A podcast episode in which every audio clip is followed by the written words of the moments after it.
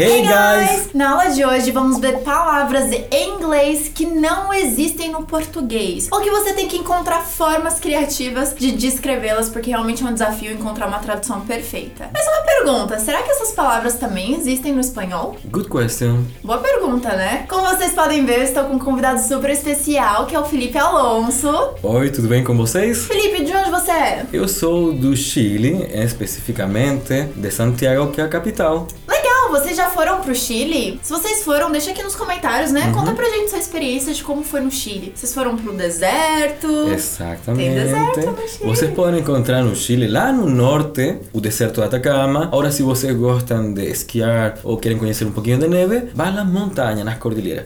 Agora, se você gosta muito de neve, vá lá Antártica, lá no extremo sul. Olha quanta diversidade você pode encontrar no Chile. Eu sei que eu quero ir, onde eu vou. Aí eu te conto, conto pra vocês também. e antes de começar a aula de hoje, é claro que eu quero te convidar a se inscrever no meu canal, subscribe to my channel, and also give this video a thumbs up, please. Thank you. Então, vamos lá. Como eu disse, tem algumas palavras em inglês que é realmente um desafio encontrar uma tradução perfeita. Então, o que, que a gente vai fazer? A gente vai tentar descrevê-las e até mesmo usar frases de exemplo de como você poderia usar essa palavra em português. Ok. Ok? Number one. A palavra hater. Você pode tanto pronunciar hater, que seria uma pronúncia mais britânica, eu acredito, mas a forma que eu pronuncio é hater. Haters. Significa alguém que pratica o ódio, né? Uma pessoa que está constantemente odiando algo em específico. Então, por exemplo, celebridades têm haters, youtubers têm haters. Então, normalmente são aquelas pessoas que sempre vão ser do contra, sempre vão odiar algo. Você já viu quantas palavras eu tô usando pra explicar hater, que em inglês é uma só. Exatamente. E no espanhol, você tem que fazer que nem eu? Algo muito parecido con el portugués. También no encontramos una traducción directa para la expresión haters. Nos podríamos falar algo aproximado, sería envidioso o envidiosos o los odiosos. Imagina colocar en un liquidificador essas duas palavras e juntar e aí apareceria a expressão haters. Você tem que pegar um pouquinho de cada um, que mais ou menos vai dar hater, né? Então fica um pouco complicado. Provavelmente você já conhece a música da Taylor Swift, Shake It Off,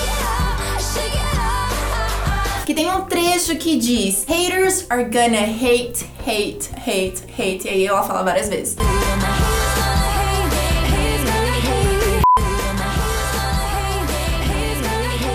Ou seja, o que que ela tá dizendo, né? Pra você seguir com a sua vida, porque aqueles que te criticam, que vão sempre te odiar, vão continuar te odiando. Essas pessoas é o que elas fazem, né? Elas odeiam. Haters are gonna hate, hate, hate. Eu traduziria como aqueles que odeiam vão continuar odiando, ok? E no espanhol? En español ficaria los odiosos seguirán te odiando. Mesma tradução, praticamente, né? Number two. Olha que interessante, gente. Nas mãos a gente tem dedos, certo? Que em inglês traduz como fingers. Fingers. Nos pés, a gente também tem dedos. Só que em inglês, você não pode dizer fingers. Porque os dedos dos pés são especiais. são tão especiais que tem um nome único pra eles. How can I say? Toes. Dedos, fingers. Dedos do pé, toes. E no espanhol, como fica? Toes, nós poderíamos falar los dedos del pie. Los dedos del pé. Muy bien.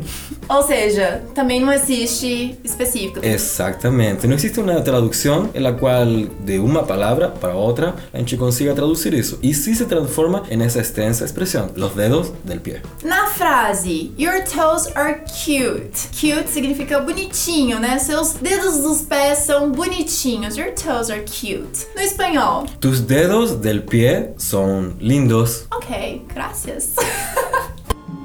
Wiggle your big toe.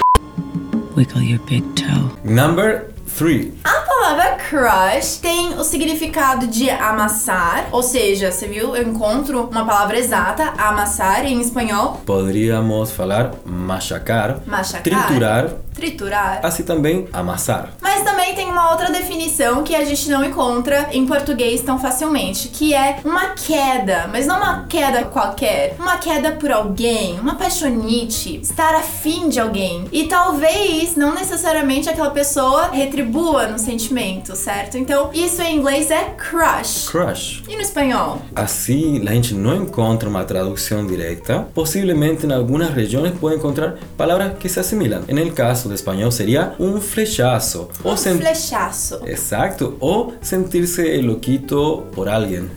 Enloquito per alguém. Adorei enloquito. Muy bien. Muito bom, gostei das opções em espanhol. E também tem uma outra tradução de crush, que é justamente essa pessoa por quem você tem essa afeição, por quem você tem essa queda, essa paixonite. Eu não sei, vocês usam paixonite? Eu acho que é meio antigo já, né?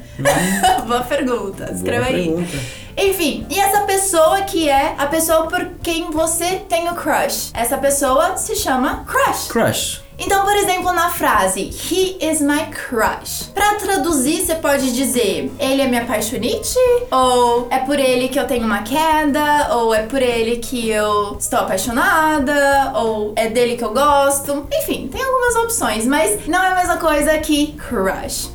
Porque fica esse desafio. E no espanhol? Crush. Existen algunas ciudades o países de Centroamérica en la cual utilizan la expresión ligue, que no es ligar, mas sí sería como una paquera. Y en ese caso podríamos hablar crush. Uma coisa que eu reparei entre os jovens é que eles acabam não traduzindo crush justamente por esse desafio de traduzir. E eles usam a palavra em inglês mesmo. Ah, eu tenho um crush, né? O meu crush é aquele ator, ou o meu crush é aquele, ele nem sabe. Enfim, e usa nesses dois significados, como ter um crush ou como ele é o crush, né? Nos dois significados. Monica had such a crush on him. Monica had such a crush on him. He had a crush on me. He had a crush on me. Number 4. Imagina uma palavra em inglês que é a junção de duas palavras. Imagina traduzir isso. Duas palabras.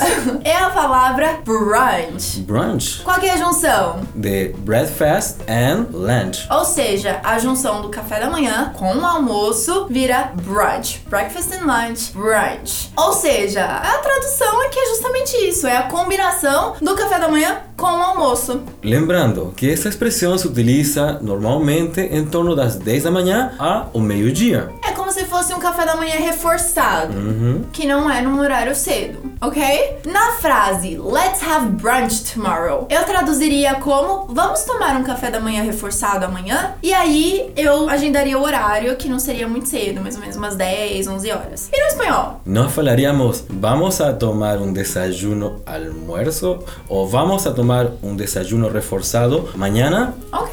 Ou seja, é a mesma, praticamente a mesma tradução do português, é no inglês. Eu já ouvi algumas pessoas usarem brunch em português, mas eu acho que não é muito comum ainda. Você já ouviu alguém usar brunch numa frase em português? Por exemplo, vamos ter um brunch amanhã? Você já ouviu? Let me know. Um dado curioso que esta palavra veio a aparecer em uma revista lá na Inglaterra um século atrás, lá perto de 1896. Olha, Felipe, é cultura também, hein?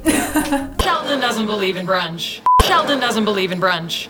Number 5. To propose tem o significado de propor, de sugerir. Ok, encontramos as palavras exatas. Mas tem um outro sentido para a palavra propose, que é no sentido de pedir em casamento ou pedir a mão de alguém. Por exemplo, na frase He proposed to me in July 2016. Eu teria que dizer ele me pediu em casamento em julho de 2016 ou ele pediu minha mão em casamento em julho de 2016, enquanto em inglês você só usa propose. E no espanhol? Propose, nós também falaríamos algo muito similar ao português, em vista de que significa proponer matrimônio ou pedir la mano. Pedir la mano. Muy bien.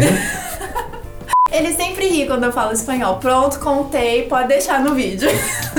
En la frase ficaria Él me propuso matrimonio en julio de 2016. Muito bom, então fica mais ou menos a mesma frase que a gente montou no português, enquanto no inglês é só He proposed to me in July 2016. Muito mais simples. Muito mais simples. Como muitas das palavras que a gente usou hoje. Crush é mais simples em inglês. Hater, brunch, propose. Toes. Exactly. Toes pra mim é algo muito curioso.